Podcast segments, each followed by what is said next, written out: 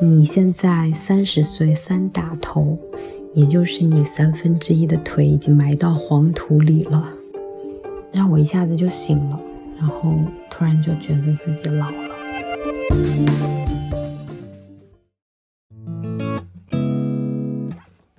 你正在收听的是《井号键》，这是一档因衰老焦虑和死亡恐惧而存在的节目。欢迎收听井号键的第一期，我是徐静爱。如果你是第一次收听我们的节目，欢迎收听第零期。在那里，我和井号键的另外两位发起伙伴一起聊了一聊这档播客的缘起。啊，那今天他们也跟我在一起，有请两位跟大家打个招呼。大家好，我是董芷飞，我现在在北京，远程的和他俩连线。大家好，我是蓝连超，我现在在上海。其实今天这一期还挺特别的，因为如果大家有听。呃，第一第零期的话，会知道我们整个播客其实是跟。呃，衰老、疾病、死亡这几个议题相关的，那其实无论是死亡还是疾病，他们多多少少都是根据衰老，然后可能会延伸出来的一个结果。所以我们认为，探讨衰老这个议题本身，能够帮助我们更加清晰的去梳理我们在这档节目当中想呈现的一些呃观点。所以第一期我们就聚焦在这个议题上面来，我们试图吧，想定义一下，呃，身边的年轻人、同龄人他们是怎么意识到老这件事情，以及。意识到这个之后对他们的一个影响，所以今天的节目，大家除了会听到我董芷飞、蓝连超我们的一些反思和对谈，也可以听到我们向身边呃八位年轻人发出的一个采访的邀约，大家可以听到他们的声音。那就我们就进入正正题吧。我可能想把这个问题先抛给蓝连超啊，我想了解一下，就是你是自己什么时候第一次觉得老？我觉得自己的感知是比较矛盾的，因为首先我确实可以感觉到，呃，客观上身体的变化，就是自己精力上可能不如以前那么好，但是精神状状态层面，嗯，还是比较难有很切切实的那种体会，说我已经老了。我觉得这个可能跟我身边的工作环境有比较大的关系，因为我身边的人都是年纪比我大的人，呃，我我我应该是属于就是。那个里面年纪最小的，他们基本上都是呃四十啊五十这个年龄阶段，所以外界对我的反馈就很容易让我产生一种错觉，就是你还小，你还是个小女孩。我觉得像这种周围环境会对自己的认知造成比较大的影响。嗯，这个其实，在我们采访当中也有。呃，我们的朋友他们有提到这一点，当然他们跟你提到的例子其实恰好相反，他们是因为身边人比较年轻，然后在里面显得自己可能年纪会比较长一点。那我们稍后可以听到他们的一个呃录音的呈现。然后我想知道董芷飞，你你是什么时候自己第一次有感觉到自己老？我可能是最近两个月就发现没有之前能折腾了，不管是做之前类似的工作量，还是出去玩儿。好像更容易觉得疲惫。我还有一个发现，就是这两年，不管是地铁里的广告牌，还是外面的各种这种营销上找的这种 idol 或者明星，我都不认识了。呃，这让我意识到我自己不是那种广告商在追逐，可以说是洗脑吧那种年轻人了。我觉得其实你提的第二个点还挺有趣的，就是很多时候。嗯，我，但是我从来不会，我能理解你说的，比如说你发现大家所谓的广告商或者所谓主流大家探讨的那些人，我们都不认识了，就我也会有嘛。但是我从来没有被困扰到这件事情，因为我觉得这是一个很正常的一个，就时代总归是要一直一直变化的嘛。那当你不被认为你才是未来二十年最有消费潜力那波人的时候，那那这件事情，我觉得就是也是挺能理解的事情。但我觉得其实比较有意思的是，我们三个其实都没有提到说，当然董姐稍微有 cover 到一点，就是体力上嘛。但是我们好像三个人都没有提到，比如说外貌的变化，嗯，来提醒我们对老的认知。但这个恰恰是我们在很多这一期节目的采访当中听到不少人他所呈现出来的一个感受，所以我想放一下呃这些录音给大家来了解一下。我叫大鱼，今年二十五岁。我居住在一个可能未来发展迅猛，但现在人口仅有两百多万的一个省会小城市，是一名普通的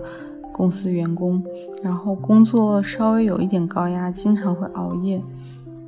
我第一次感觉到自己老了，是一次剃腿毛的时候不小心刮掉了一块皮。起初没有在意，因为年轻的时候经常也会这样。然后基本上过一两个月就会完全的恢复。但是这一次不太一样，就是隔了很长的一段时间，我突然发现这个疤痕居然还没有好。然后我就开始在想，是不是嗯我变老了，代谢速度变慢了？然后小的刮蹭皮、外伤啊，然后甚至蚊子咬的包，我发现都会留下一定的色素，然后以非常非常缓慢的速度消退。我叫施玉涵，我是一九八九年出生，今年三十一岁，已婚，有孩子。我居住在上海和香港往返两地，是一名保险顾问。我经常感觉自己老。嗯，比如说有时候摸到自己肚子，因为生完小朋友会觉得松了很多，那个瞬间会觉得自己老了，就是真的会知道说少女的身体和生完孩子的身体的差别，然后那个差别就是有一种自己老了的感觉。我叫向旺，我是一九九零年生的，今年三十岁，已婚，有一个孩子，马上一岁，我居住在北京，是一名投资经理。我第一次感觉到自己老了是在前段时间，突然有一天上班路上觉得自己后背有点疼，然后我就想这是什么原因？因为以前从来没有这种感觉，可能是那段时间天气降温了，也有可能是，呃，睡觉的这个姿势不对，但是又结合今年年初做的体检。然后发现自己的体检报告上已经有很多这种小的异常情况，这个突然就让我意识到，自己可能是说有一些老了，就像身体就像一个机器一样，开始给你提一些危险的信号。以前熬夜啊、加班啊，很多事情都习以为常，但是现在可能说，确实要珍惜自己的身体了。我我们当时选了这三位嘛，但其实还有一些其他的女生的朋友们，她们可能会提到说鱼尾纹。我记得有两位我们的朋友是提到这一点，呃，就是很多人他可能是通过外貌的这给他的给到他们的一个刺激，让他们意识到就是身体老了的这个信号。但我觉得还挺有趣的，我想先分享一下我的感受，就是我其实以前从来没有因为外貌上观察到的变化而。把它和老这件事情联系起来，即便是我发现，哎，为什么这两年我好像，嗯，比如说你体检的时候也会有一些小毛病出来，但是我我觉得很神奇的一点就是，我会把它和年纪大这件事情关联起来，就是你年纪大，那你自然你身体的机能会有所下降，因为器官用的时间久了嘛。但是我很少把这件事情直接跟老联系到一起，就是这个当中就涉及到一个议题，就是说年纪大跟老。到底是不是同一回事情？就是老，它它有多少的成分，多少的维度，其实是来自于心理的这个变化。那我们之后其实会有一个环节，就专门来探讨所谓的是不是真的有人老心不老这样一回事情嘛？但是我自己意识到，就是原来身边是真的有人是因为外貌的变化，然后意识到自己老，然后会去做很多措施，比如买一些护肤品啊、保养品。我会觉得，就是收到这些采访本身对我是一个刺激，因为从今以后，我其实因为这一次播客，我也会更多去关注镜子里面的自己。就我不知道两位听完我们刚刚三段录音有没有什么特别的启发？我觉得你刚讲到的这一点，就是你是因为做这一期节目才开始关注到自己身体外貌上的老的变化，这基本上反映了就怎么说，衰老就是一个信号吧，可能是社会更多是社会或者环境给我们发送了这个信号，然后我们就加强了这个认识。如果没有这个信号，可能它就是很难发现的一件事。其实我第一次感觉到老，是我有一次在听一首歌的时候，它也没有让我觉得老，它只是让我觉得有了一丝恐惧。但我后来有分析，这样的恐惧其实就是对于老的恐惧。就是朴树不是有一首歌叫那个《平凡之路》吗？它里面类似就有一句歌词说，那这是副歌的部分吧？说他曾经怎样怎样怎样，然后后来才意识到。呃，原来平凡才是一个人的归宿，就类似于这样吧。我我不太不太记得原词了。然后我就当时听那首歌的时候，我就跟着他唱嘛。但我不知道为什么，我的心灵心理上面，我唱到那一句我就唱不下去。就我觉得，我不知道你们有没有这种感觉，就是你再唱下去，你好像就会哭了的感觉。他他这种他这种反应，就像是人在敲打你或者捏了你一下，你自然会有哎呀，就是你很疼嘛。但我觉得我当时唱那首跟着他听那首歌的时候，我就突然那一句就是没有办法唱下去，就是一种一种一种很应激的一个反应。我后来分析，就是我觉得。嗯，不喜欢“平凡”这个词，就是为什么我要是一个平凡的人？但是你这种感觉，我猜我可能十多岁啊，我如果十多岁的时候听这首歌，我可能没有任何感觉，因为我会觉得未来的时光一片光明，就是我有很多机会。但是你在一个三十岁的点，你去听这样一个可能是一个四十岁的人唱的这个歌的时候，你会你就会觉得，嗯，你好像有一点理解他的他的他在这首歌里面的那个情绪，就是他没有让我觉得我自己老，但是确实让我觉得。嗯，你自己的时间可能不是很多了，你可能终于到某一个点，你要意识到你要变成那个十年前你不想变成的人了。所以那个可能是第一次让我会去思考这个问题。我觉得老它一定是跟时间相关的。如果每一个人都是可以活到一百五十岁的话，我们现在在三十岁的年龄根本没有必要来谈谈论老这件事情，就是因为我们的寿命可能是在八十岁，那所以我们觉得过了人生已经超过三分之一，讨论这件事情的必要性。那我觉得像我们。这个年龄阶段的人，比如说二十多、三十多的人，对于老的体验可能就是这种一瞬间的，而不是说我在我现在这个年龄阶段觉得我已经彻底变老了，就是可能是有一些事情是那个触发的机关，而且我觉得还有一个原因是，就是怎么说呢？就大家觉得好像你的生活进入一一个正轨，就比如说你按照很世俗的那种轨道，你。呃，工作，然后结婚生子，然后你的人生好像看起来就特别的平凡普通，就是很就是很自然的会进入到老年那个状态。所以我觉得像我现在这个状态，就是我会拼命的说，我不想走这种很传统，或者是说就是非常能看得到，就是你一眼能看到底的那种人生。就是我会尝试说，我去做一点不一样的事情，就是是不是能延缓我对于衰老的这种感知呢？嗯，但是你的这个行为是你有意识的想去延缓衰老的感知，于是你去尝试很多不同的事情，还是你是认为因为你愿意去尝试不同的事情，所以衰老这件事情反而没有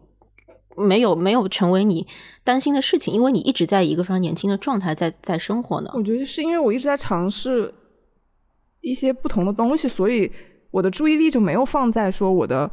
我的那个年龄在增长，然后我在衰老这个事情上。而且我觉得，像比如说之前我们聊到容颜上的变化，其实我有注意到我自己可能会长细纹，但是我觉得好像这个事情对我不是，呃，就是没有一种焦虑感，就是我会把它当成一个比较新奇的事情，就是是一种人生体验，就是哎，我以前没有长过皱纹，哎，就为什么现在开始长皱纹？那长皱纹是什么样的？就是觉得很有意思，但我不会因为这个就是感到很紧张，就是说我要立刻开始护肤或者是做医美什么的。好，然后，然后接下来我可能想给大家放另外一段录音吧，就是我觉得他们之间的那个呃，对于年龄的一个认知，其实是有一点截然相反的一个感受的，所以我想放给大家听一下。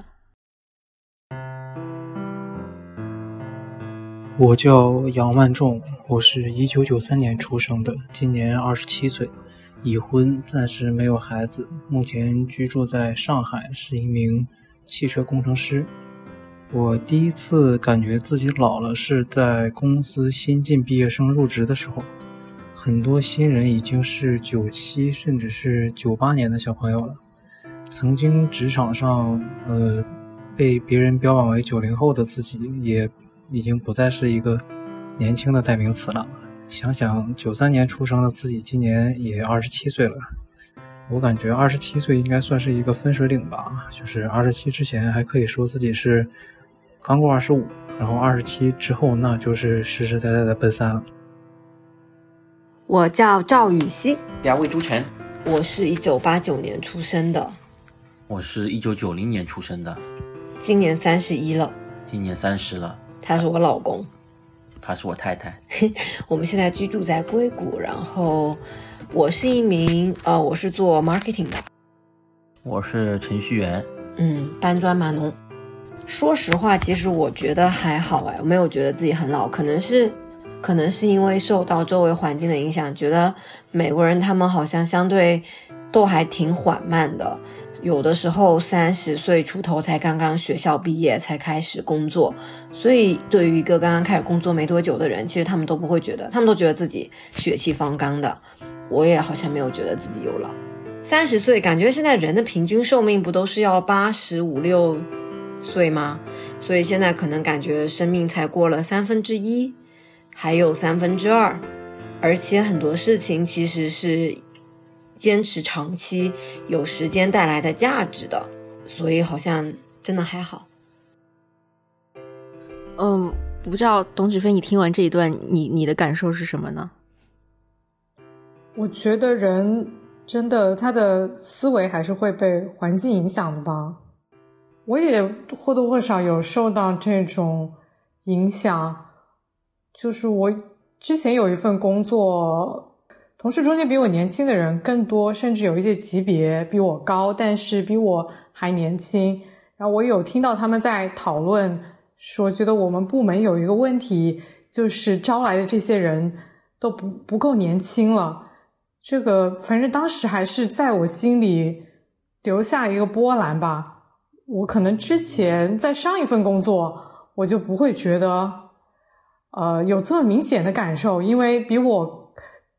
更 senior 的人，的确就是年纪比我更大的，但是，对，现在就是有这种比我年轻的，或者年纪跟我差不多的上司，所以我比较能理解那个第一位男生的说法。我其实觉得这个里面有两层，呃，两个不同的层次吧。就是当我们是生活在一个怎样的社会，以及我们在这个社会当中，我们处于怎么样的一个组织当中。就是我们假想一下，如果说我们生活的那个社会哈，不管是城市还好，还是一个国家，还是一个很大的一个文化之下，如果那个文化它鼓励的，呃，是一个很多元的，它没有，它那个社会不认同年龄焦虑这件事情。那即便我们是处在一个存在很强年龄焦虑的一个组织中、一个公司中，我们依然是有选择的。我们可以选择逃离那个公司，我们可以选择去其他文化更多元的地方。但是如果当两者都是有年龄焦虑的时候，它叠加在一起，给到人的一个感受就是我没有选择，我在哪里我都必须要面临我年龄不断在增长的这样一种焦虑感。我觉得这是很无助的一种状况。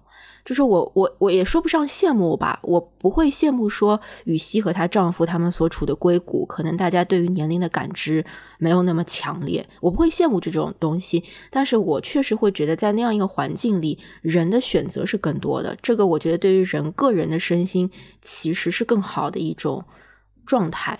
然后我想问一下，因为姚万仲是蓝连超的朋友嘛，所以我不知道你对他的认知是什么样。然后你在听到他对于老的这种感知的时候，你是什么感受？而且你跟他年龄应该也相近吧？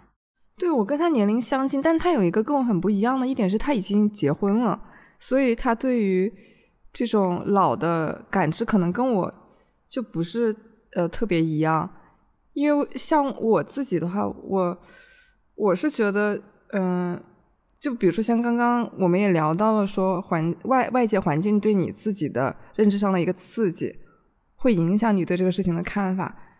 而且就是再加上中国社会上，呃，中国社会就是对男性的这种期待值会比较高，就会觉得像他这个年龄阶段，然后他又已婚了，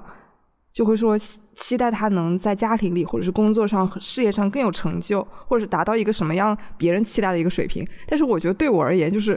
我没有这种压力。所以我就觉得不是不是值得特别值得焦虑的一件事情。你觉得没有这种压力，一方面是跟你的性别有关吗？我觉得会有吧。就是如果在中国这种传统社会里，嗯，对，就是在大部分传统的中国家庭里都会有这种期待吧。但我我觉得我们家还好，而且我觉得我自己的个人认知就是，可能如果我是个男生，我也不会有这样的。焦虑就是我觉得我是把自己当成一个比较独立的个体来看的，就不管是我是个男生或者是女生，就是自己的个人成长应该是放在第一位的，就是无论我在什么年龄阶段，这个这个都是比较重要的，而不是说我现在到了二十岁，我就要想我是不是应该做到呃什么样的，到了三三十或者四十，我应该达到一个什么样的成就。我觉得蓝连超刚才讲到的，就是把自己放在个体的维度，而不是说跟社会平均或者说周围的那个平均情况去衡量，这个还蛮好的。就是这个思维方式能让别人能能让我缓解一些焦虑吧。比如说到了三十岁，为什么你还没有？什么做到管理岗，或者说为什么还没有结婚生小孩？对我觉得就是个体就不不应该用这种标尺去衡量自己，就是其实没有一个特别确定的模式，但是可能中国社会就是集体主义文化就很强大，所以我们经常会用平均的情况去比照自己，但是在国外。对，大就是个人主义文化嘛，这也可以解释，就是哦，我们这一段就是刚听到的那两段录音的差别，我觉得是我接下来可能想跟大家探讨，就是说，因为我们刚刚的很多采访，包括我们的分享，都是基于我们什么时候感知到老嘛，或者是我们对于时间的感知。呃，接下来我想探讨的就是说，当我们有了这种感知之后，有了和老这件事情的关联之后，大家对这件事情的反应是什么样的？嗯，我想先听几段录音，然后我们再回过来讨论这个问题吧。我叫王梦诗，我是一九八九年生的，今年三十一岁，未婚。我居住在上海，是一名插画师。二十八九岁之后，我就越来越不喜欢过生日了，好像已经好几好几年我都没有在。过生日的时候买过蛋糕，吃过蛋糕了，我就是把它当成很平常的一天过过去了，有一种很刻意的想要把这一天给平常的稀释过去的感觉，好像那样可以缓解一点又增长一岁的焦虑。有一天我会像所有现在看得到的那些老人家一样，皮肤变得更加皱。可能会布满老人斑，脊椎会慢慢弯下去，这可能是一个必然会发生的。我可能只能延缓，但是没有办法去阻止发生的事情，就只能劝自己慢慢去接受它。二零一九年的冬天，应该是两三月份左右，有一次和朋友清晨骑脚踏车在市区。嗯，忘记具体聊什么了。嗯，聊到几零后、几零后这样的一个话题。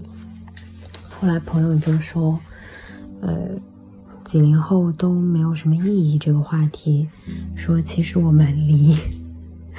死不是很远。然后当时我就问为什么，他说：“你想啊，你现在三十岁，三打头，也就是你三分之一的腿已经埋到黄土里了。”当时我们在骑车嘛，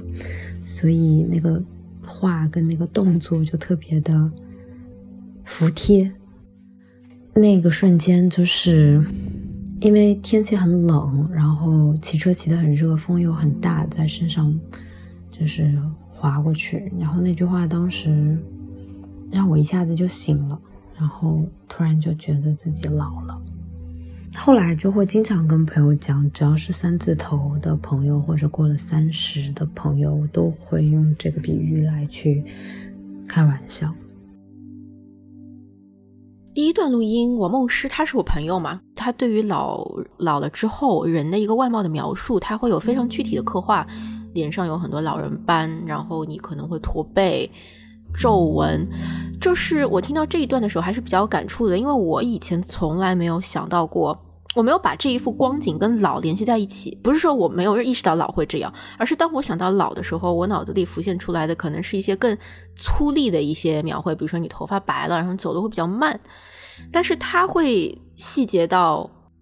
比如你脸上有斑，然后有皱纹什么的，这个就会，呃，我会去想啊，是不是他确实是想到过他对年老这件事情有恐惧，所以他才会有这么具象的一个刻画。当然，我特别喜欢施玉涵的回复吧。他对于整个这件事情的一个感知，在我看来是比较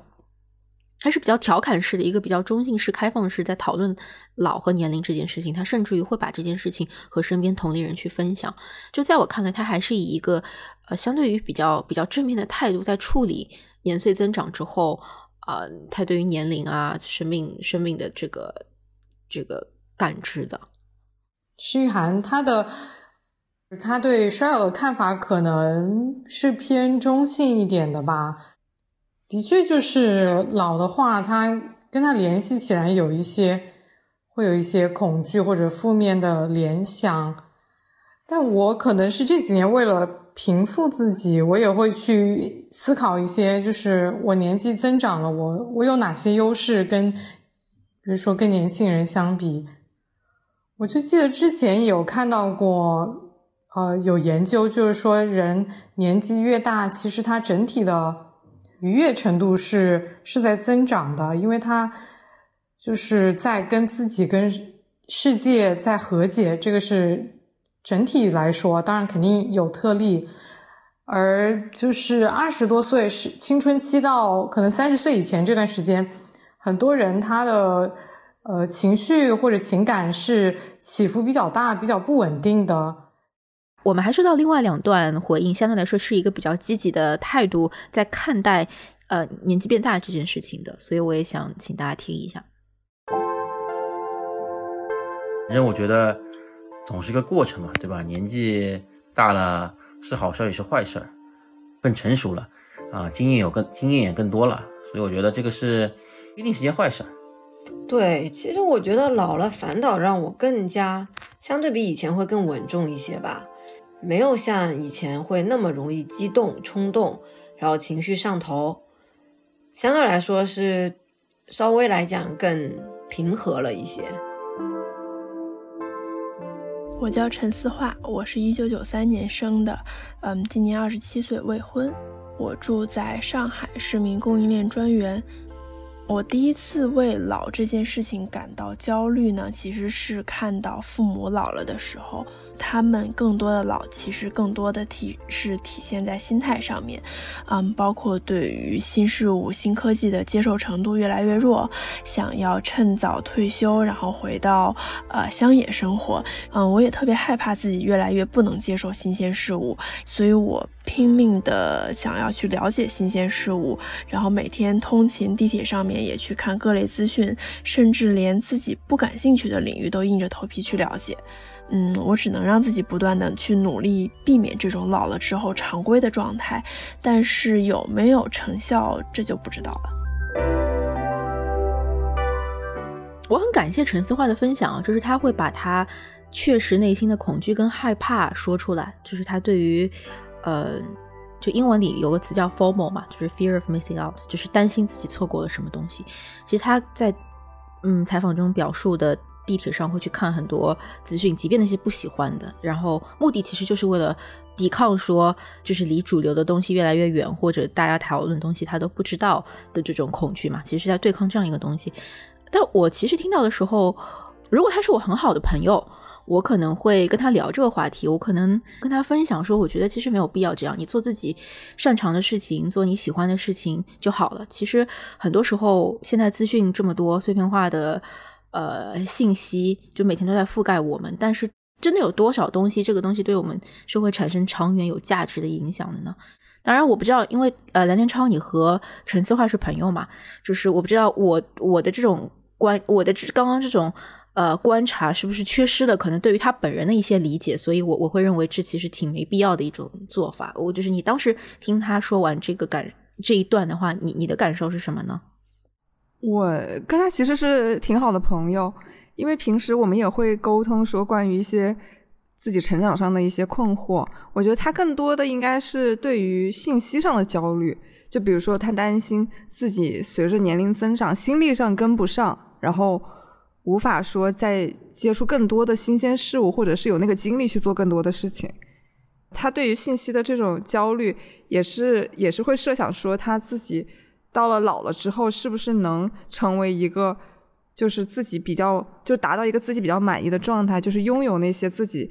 呃，希望的年轻时候拥有的一些阅历也好，然后经历过一些自己没有尝试过的事情也好，就是那样一个人生状态。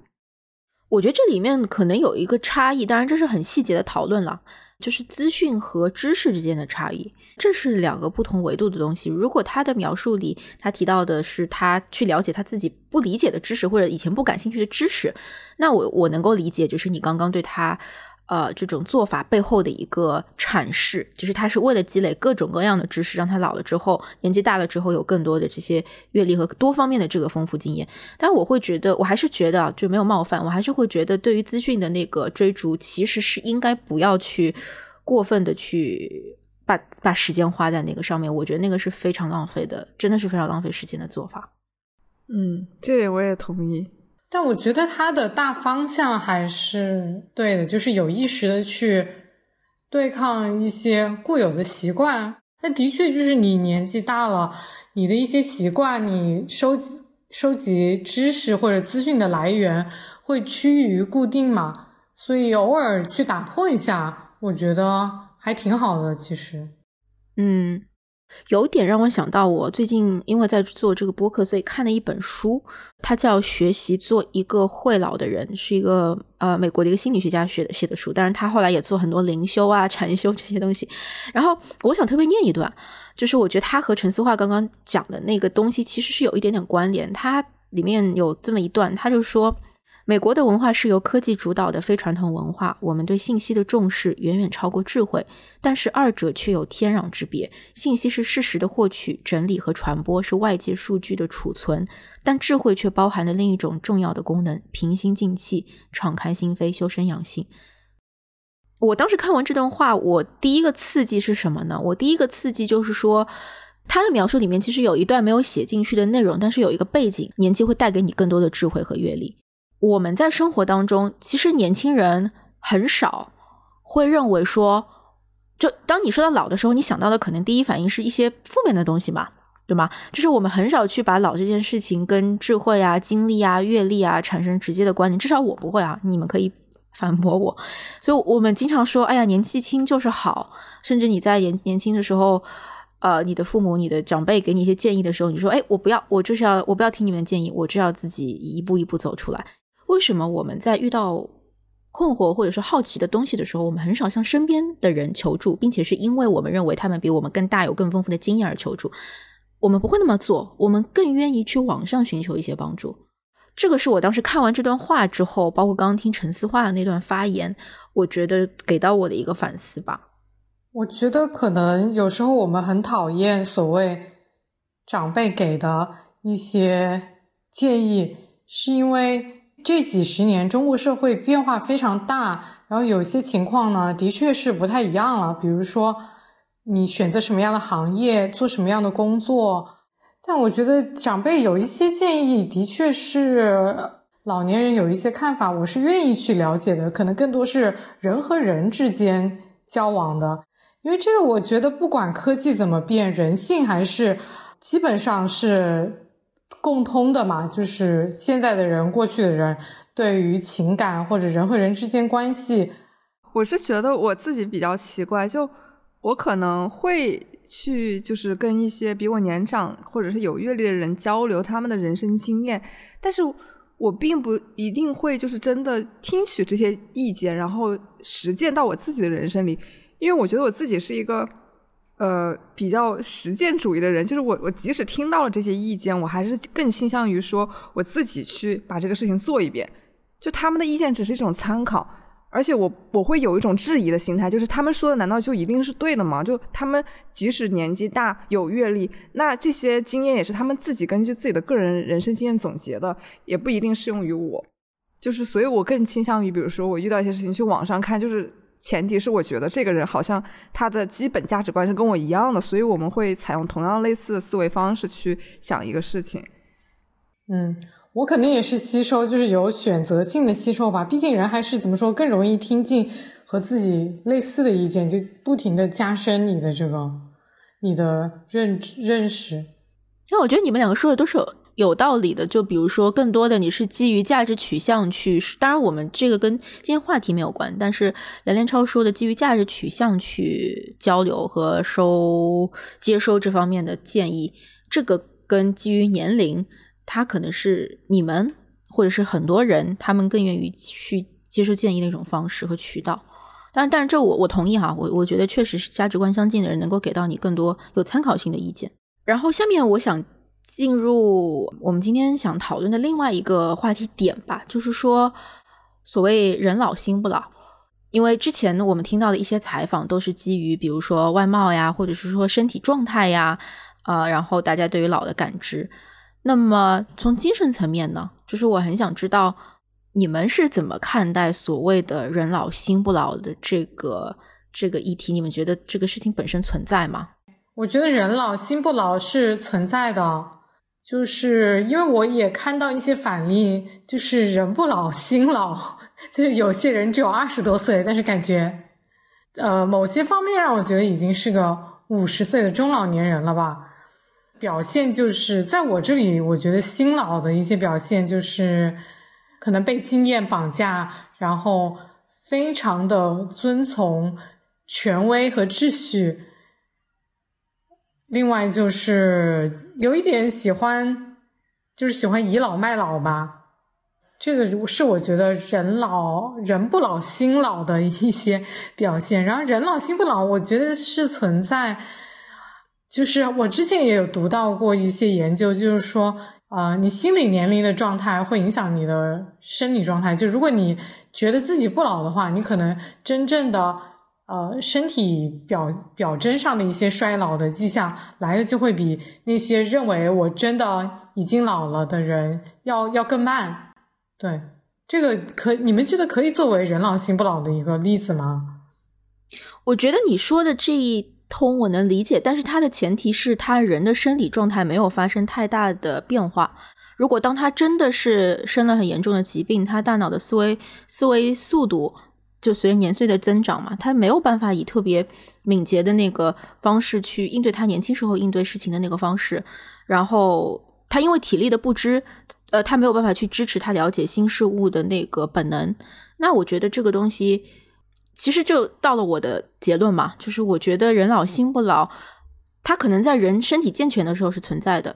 但是从本质上来说，一旦你的身体机能受到了挑战，我认为这句话就是我可能觉得它就会弥散掉。所以我觉得你的结论某某种方方面来讲也是对的，就是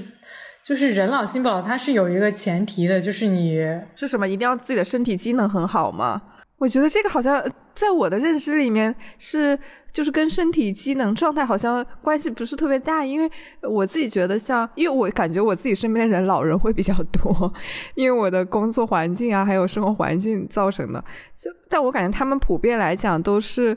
呃，虽然看起来已经已经年年纪比较大了，但是整个人还是很有活力，就很有意思。所以我觉得像，呃。对于这样的人而言，就是丰富人生体验是一定程度上是可以延缓衰老的，就是能让别人忽略你的年龄。嗯，我我觉得这个是呃，我理解你的意思。我觉得就是说，嗯，我会认为这个事情在你走到生命的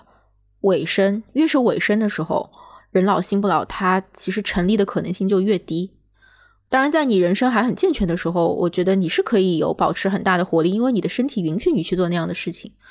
嗯，我的我我还是以我身边为例子吧。呃，我外公长我六十岁，他今年九十岁嘛。然后我是能够很明显的感觉到，他这两年最近一两年身体的状态没有那么快了，他人的整个反应也没有以前快了。比如以前大家在聚会的时候，他会主动的跟你打招呼，问你最近怎么样啊，然后他的气色，他走路的速度。嗯，都是更加的健康的一个状态，呃，这也其实也，他其实这个这个外部的这个身体的表现和他精神上的那个消耗其实是对等的。你会看到他精神状态很好的时候，他也会保持读书看报的习惯，然后哼哼曲啊，唱唱戏什么的。但是当他身体机能无法去支持他，他他必须到了他要以轮椅为一个出行方式代步工具的时候。你会发现，跟他同步的是他精神的状态，他已经没有办法跟你以一个很敏捷的方式去跟你交流。他看到你的时候，可能可能更多是一个相对于比较呆滞，但是没有那么夸张啊，但没有那么灵敏的那个状态。那他也没有办法再去吸收他以前能够获取信息的以以前获取信息的速度，获取新的知识了。所以，我觉得，在一个人的生命靠近越来越靠近你生命的。终点的时候，其实“人老心不老”这这句话，在我在我看来，它就是一个被打碎的玻璃瓶，它是不存在的。然后我很高兴的是，我们的采访对象当中其实也提到了这样一段概念。当然，接下来想给大家放两段，但是他们的描述的内容其实是有一些相反的。嗯，大家可以听，然后我们再回过来讨论这个话题。说实话，我觉得现在三十岁还是非常年轻的。另外呢，我觉得心态上，嗯，还是在追求一些变化，对新的事物呢都保持着好奇。我觉得真正可能说，当我有一天老的那种状态，可能就是说对现实生活已经妥协，已经没有任何追求了。这个可能是反而让我更焦虑的。之前我一直觉得老年人只要心不老，人就不老。年龄这种事情，更多只是社会外界啊给到嗯自身的压力以及限制，但它并不意味着什么。转变的话是工作第二年体检报告出来的时候，因为第一年工作忙，就一直拖着没去体检。然后到了第二年体检报告出来，发现自己身体有着各种各样大大小小的问题和毛病。我体检报告里最严重的一项是 CT，发现主动脉和冠状动脉粥样硬化。这个动脉粥样硬化是什么呢？我给你们念一念百科上的解释。动脉粥样硬化是血液、脂肪如胆固醇及其他物质在您的动脉壁堆积的过程，最终可能形成斑块的沉积物。这些沉积物可能会导致动脉狭窄或阻塞，这些斑块也可能破裂，从而导致血凝块。本疾病临床上多见于四十岁以上的中老年人。然后冠状动脉的粥样硬化。发展的更严重一些的话，就是心绞痛啊、冠心病啊，然后我们经常听说的什么心脏搭桥、心脏支架，也是和这个疾病的触发有关。就是看到这个体检报告结果，然后以及了解一下这些疾病之后，就会忍不住类比。现在二十五岁，发现了一个四十岁人群常发的疾病。那等到我四十岁的时候，那是不是意味着我的身体就会变得跟五十五岁甚至六十岁的身体的状况那样？哎，真焦虑，就焦虑。然后，老这件事情的焦虑本质还是对于身体机能的逐渐衰弱所衍生出来的疾病和死亡的焦虑。然后想到伏地魔把灵魂分裂放在七个魂器里。嗯，觉得真是一个特别好的想法。你的灵魂不会被你现在这副身体所限制住。所以他们基本上在讨论两个状态嘛，就是大鱼她是因为就是第二位女生，她是因为身体检查出了有一定的这个呃疾病，所以改变了她对于所谓人老心不老这件事情的一点感知。但是相望他他其实第一位男生，他是感觉到身体不适。但是没有特别明显的很很严重的疾病，所以他在一个相对健康的情况下，他还是认为一个更健康的，只要你的心态你没有向社会妥协，你还是有自己的理想，那你就还是一个年轻的人。就是我挺感谢他们的分享吧，就是我会觉觉得这样一个不同体验的一个碰撞，其实也是让我们再重新思考说，你对于老的一个感知到底是到底是什么才是你感知这件老这件事情最大的一个外部界限。讲伏地魔这个事情，我想到了，那是说人的身体其实本质上是为自己的精神所服务的吗？就是如果你想要精神上保持一种呃青春永驻的状态，那前提条件就是就是身体一定要身体机能一定要达到这个这个状态比较理想的状态才可以。而像伏地魔那种设想是设想于你的身体。你你完全不考虑你身体机能这个这个因素，然后把你的灵魂就是作为一个分开的一个一个东西来对待，然后这样你就可以保保证说你你整个你的思思维也不会就是逝去，你的整个精神也也会永续，是这种感觉吗？对，这不就是寻找长生不老药吗？就是你希望你能够永久的活下去。嗯，有改变吗？有改变你们对于人老心不老这件事情的一个一个观点吗？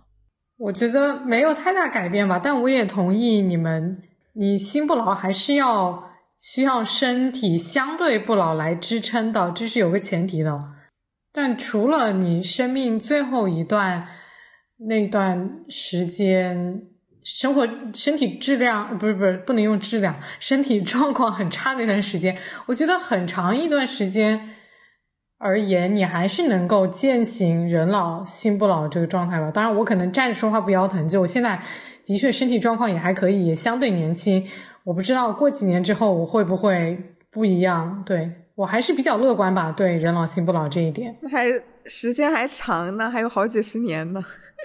好，所以呃，蓝超说的这个时间长这个点特别好，因为可以引入我们的下一段，就是想探讨一下时间感的东西。因为我觉得我们在讨论老不老的时候，很多时候是其实是对于逝去的时间的一个感性的一个判断嘛，对吗？如果说每个人都可以活到一百五十岁、两百岁，那当你在三十岁的时候，你会觉得啊，我的人生才过了五分之一或者更短，就我根本不用担心说。我对时间感是没有恐惧的，但是我现在是越来越觉得说，我们真实的对老的焦虑，其实是对于来自更紧迫的时间感的这样的一种焦虑。我先把这个问题埋在这儿吧，就是你们对于两位对于时间感的感知，有随着你年龄变大变得更紧迫吗？然后我们先听两段录音，然后先听几段录音，呃，然后我们再回来探讨这个问题。因为每年回头看。我会觉得一年一年时间过越来越快，我很担心以后这个过程速度只会加快。二十岁到三十岁好像现在已经过完了，我很害怕三十岁到四十岁也是很快就过完。但是自己如果还是没有什么进步的话，那种对自己的失望可能是会难以承受吧。哄小朋友睡觉的时候。他躺在我怀里，我就很快的回顾了一下他出生到他成长这个两年之间的时光。然后会觉得时光加速的特别特别的快，就是每当跟小朋友在一起的时候，会觉得说留给我的时间不多了。那对我的短期或长期的影响，就是时间的紧迫感始终在头顶上方，所以这两年会比过去更加拼命的工作，或者说更加不愿意浪费时间。以及在做每一件事情之前，都会想要确定说这是不是自己想做的，因为有老了的这种紧迫感。可能对我影响比较大的，就是说我意识到自己的时间，可能一方面自己的时间，由于嗯，比如说工作啊，比如说有小孩以后，时间没有像以前那么多了；一方面自己的精力也没有像以前那么。那么好了，那么那么好了，所以说做做任何事情你都要 prioritize 清楚，就是说有做件做每件事情要有做每件事情的目的，不能说像以前啊，我今天就是要把这件事情做完，不管花多少时间，我就是把这个事情干完。那没有那么多时间挥霍了，对，没有那么多时间挥霍了，因为生活中好多事。对啊，就是说做每件事情都要想清楚你为什么要做这件事情，对吧？刚刚听到三段录音，也是我们今天节目当中最后的三段采访者的录音。呃，我对于最后。两段的录音，他们其实都是有家庭、有小孩儿。我当时听到他们的声音，他们都提到了，因为有小孩之后时间更少，这我完全能理解啊。但是他们都同样提到了一件事，就是他们在因为这一点，他们在未来做每件事情的时候，都会想清楚做这件事情的意义是什么。这个是让我作为一个单身女性，我可能从来没有，我觉得我现在还是处于一个比较肆意妄为，你可以想做什么就做什么，因为你没有太大，你的你大部分的时间除了工作之外，都是可以由你自己掌控的。但是我很很非常高兴听到他们的那两段录音，他们给了我一个完全新的视角，他让我很有同理心嘛。你可能在遇到你身边的朋友、同事的时候，他们有家庭的时候，你会更理解他们做一些事情的出发点，或者说他们考虑事情更复杂的维度。这个是我以前从来没有过的视角。嗯，包括你可能也会去理解你自己的父母，你更体谅他们生活当中他们做很多事情的思考角度。我觉得，就算我现在。没有孩子，然后也没有结婚，但是我会有很类似的想法，就是我也会衡量一个事情做了是不是有意义。就是我是最近这两年才开始有这种很明显的感受，就之前我可能就觉得还是啊，像像许静安那样，就是肆意妄为，不想做什么就做什么，也不太会去考虑说这个事情是不是真的有什么产出，或者是有什么价值。但是最近这几年，我就会觉得，像我周围的同龄人，他们慢慢的进入一种人生新新阶段，有孩子，然后结了婚，会跟我有的时候聊到他们自己的时间管理上的问题，我就会觉得，如果我现在在我这个呃人生状态里面，就是已经学会了如何进行。嗯，比较好的时间管理，其实到了之后，如果即使进入他们那个阶段，那我应该也可以处理的比较好吧。而且我觉得，像我对于我自己来讲，嗯，我对时间感的认知，嗯，就是不是说随着年龄增大，我感觉到时间流逝变快，而是说，我觉得如果当下的这个生命状态或者生活质量，嗯，如果它不够好，会影响我对这种年龄增大的焦虑感。就比如说像第一位采访对象，他说到，就是如果你一直都是做一些没有进步的事情，然后很重复，那我的焦虑情绪就会转移到对时间的认知上，就会就会想，我怎么这么大年纪了还是原地踏步，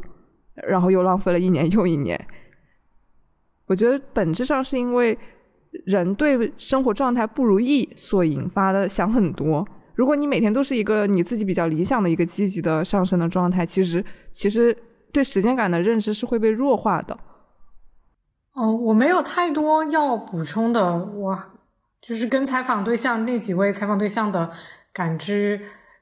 比较相似吧，就是觉得时间时间不够用，然后时间成本现在随着我年纪增长，它越来越越来越大。之前可能年轻的时候就觉得时间我总有时间，然后钱可能是更。珍惜的资源哦，现在钱依然是非常稀缺的资源，但是时间这个成本就是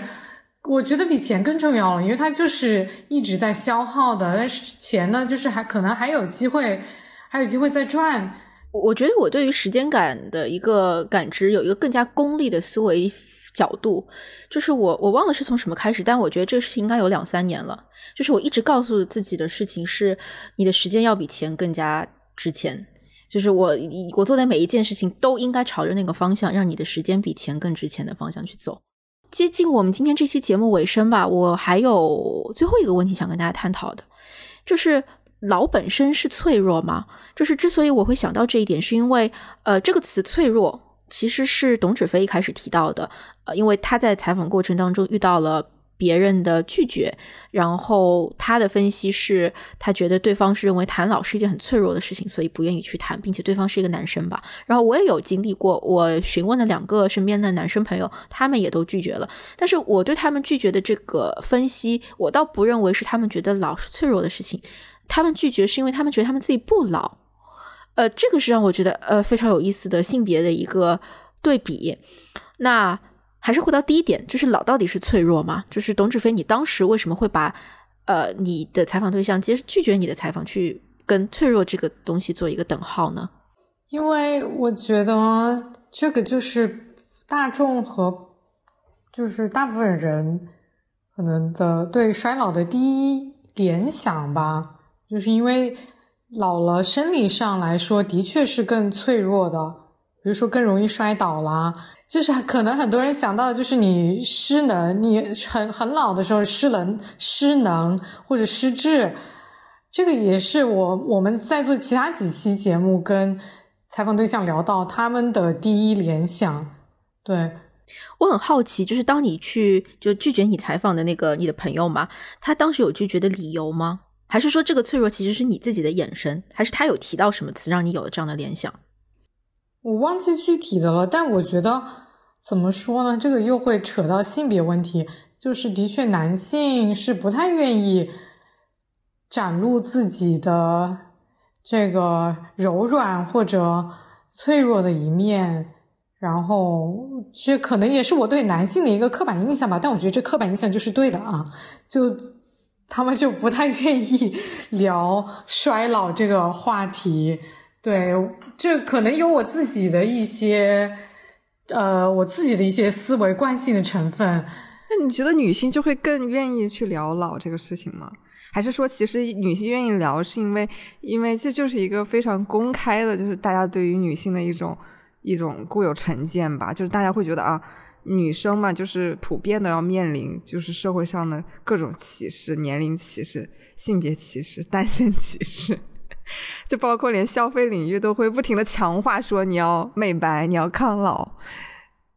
哦，我觉得的确是女生，因为大家好像社会对女性女性的年龄焦虑会更大一些，不管是在职场还是在。就是婚姻家庭中，就是到了某个年龄需要成为什么样的身份，这种我觉得社会对女性的预期更加死板一些，然后女性也的确更容易聊这，更愿意聊一些感性的这种或者展展展露自己的弱点吧，因为我觉得这个可以，如果我们听众当中有男生的话，其实可以在。我不知道留言还是什么样的地方可以来给我们提供一些新的思路啊！我我分享一下我在做这期节目的时候，我是在我微信的朋友圈去去发了这个问题，我就发了一句话，我说大家有没有觉得自己老？如果有的话，大家就来小窗我吧。然后点赞的、留言的，然后小窗我的，全部都是女生。当然，这个里面有两种可能性：一种就是说，可能我本身男生朋友就比较少；第二个呢，就是说，可能男生即便看到他，他即便有这样的一个感同身受，但是他不愿意去跟女生聊，他肯定愿意跟男生聊。那当然也有可能他不愿意，他不愿意跟任何人聊。所以，如果我们听众当中有男生，你如果曾经跟你的同性朋友聊过这个话题，我其实挺好奇你们的一个真实的，就是你们到底对这个话题是怎么看？是完全不 care，还是说你太担心，担心到你太害怕，太 care，所以你 care 到你甚至不愿意去聊它？啊，就是我觉得。我觉得性别一定在当中是发挥一定作用的，只是我现在缺少一个参照系来判断说到底性别在其中扮演了多大的角色。然后回归到就是说，我们这一点本来是想讨论说老是不是本身是脆弱嘛？那我又突然想到了孟师在一开始的一段录音，就是他有描述到人老了之后长老人斑啊、弯腰驼背啊这些，这些其实看来都不是从审美上说都是一个不美的东西嘛。那不美的东西，可能就会被大家认为是一种很你不想去靠近的一种脆弱吧。就是我觉得大家对于老可能就是脆弱这种观念本身的一个形成，还是跟整个社会呃跟文艺作品当中它表现出来的这个东西是有关。如果我们的文艺作品中想象一个很极端的世界啊，想象一下你只有到我非常一个乌托邦的乱想的世界，极端的，如果一个。一个环境里面，一个国家里面，他只有到了六十岁的人，你才可以成为这个。就你到六十岁的时候，你会获得一个六十岁以下的人都获得不到的一种荣誉，或者说一个特殊的技能，对吧？比如说是个超能力。那个时候，你还会觉得老是脆弱吗？我想，可能就。可能又是另外一种思维方式了嘛？但就是因为我们没有在这样一个乌托邦的世界，老的时候你不，你就是不会有超能力，所以我们才会觉得老它它就是脆弱，因为老没有给我们肉眼能够看到的显现出来的好的东西。整体而言，是娱乐节目还有新闻报道会就是对信息进行选择性处理，所以大家对于年龄或衰老的偏见是比较深的。就像就很简单的例子，大家看一些公交车或者是地铁上，不都会有专门。有一个有一个给老弱病残孕的专座嘛，就其实大家都会默认说，就是老人、妇女、儿童是弱势群体，就是他们是在即使是在影视作品里，或者是文学作品里面，还是呃各种媒介信息里面，他们的形象就是很温情，然后没有什么进攻性，可能欠缺一点能力，而且。无法说能掌握很新很复杂的信息，就这种形象。经过今天讨论，你有你对老的感知跟定义有发生改变吗？或者说你有其他想补充的，我们都可以在现在这个环节当中来讨论。没有太大改变吧，我还是觉得这是一个相对的认知，是一是一种是一种标签吧。我们可以选择把它贴在自己身上，也可以。不要也可以，就是在某些场合把它加上，但是有些场合拒绝。我觉得今天的节目对我带来的比较大的一呃思维上的改变，是我之前可能更多是从个人体验来看衰老这件事情，但是像经过今天的讨论之后，我可能会从不同的维度来思考衰老，比如说像社会环境、家庭关系，呃，以及综合个人成长阶段来衡量人的衰老或者是成熟程度。因为我觉得像定义衰老是需要脱离私人领域，然后到一个比较广阔的世界，综合一些比较复杂的社会身份来想这个问题。嗯，我我可能并没有因为这期节目让我对老的定义有发生改变吧，但是我可能会有一个意识，就是我今后会更警惕我自己对于老这件事情的调侃。就是我以前可能在工作场所会跟同同事开玩笑，我说：“哎呀，老了老了。”比如说他们是九七九八年的同事啊，我问问他们的。出生年份，我就是说啊，我好老啊！但就经过这期节目，我可能会去警惕，我以后不要再说这样的事情了。因为其实潜意识里面，这是一种很危险的信号，或者说它其实是一种不太必要的价值观。当你自己去强调自己老的时候，其实你是在强化你对于社会对于老这种价值观的认同。最后想补充一点，我们这期节目其实还采访了另外一位不生活在北京和上海的呃采访对象，他在长沙。我没有问他两个问题嘛？你第一次感到老是什么时候？以及你第一次为老感到焦虑是什么时候？他应该是唯二的采访当采访对象当中不多的，他认为老他从来没有为老这件事情感到焦虑的人。就是我就抛一个引子吧，我不知道，我不想过度概括，但我不知道说你所所生活的城市。呃，你在一线城市更紧张努力的生活，就是更紧迫的时间感的这种生活，是不是也加速了你对老的感知？我不知道长沙可能相对来说，呃，让他更更更自在舒适的那个生活节奏，是不是让他对老没有那么强的紧迫感？就是我想提一下，因因为确实是有这样一个采访对象的这个样本在，但是我没有放进来啊，所以我要补充的说一下这件事情。好，那今天这期节目我们就到这里，然后谢谢董子飞和蓝连超的连线，再见，拜拜，拜拜。感谢你的收听，如果你是首次光临井号键，欢迎通过节目 show notes 中提到的方法订阅我们的节目，我们的微信公众号是井号键，下期再见。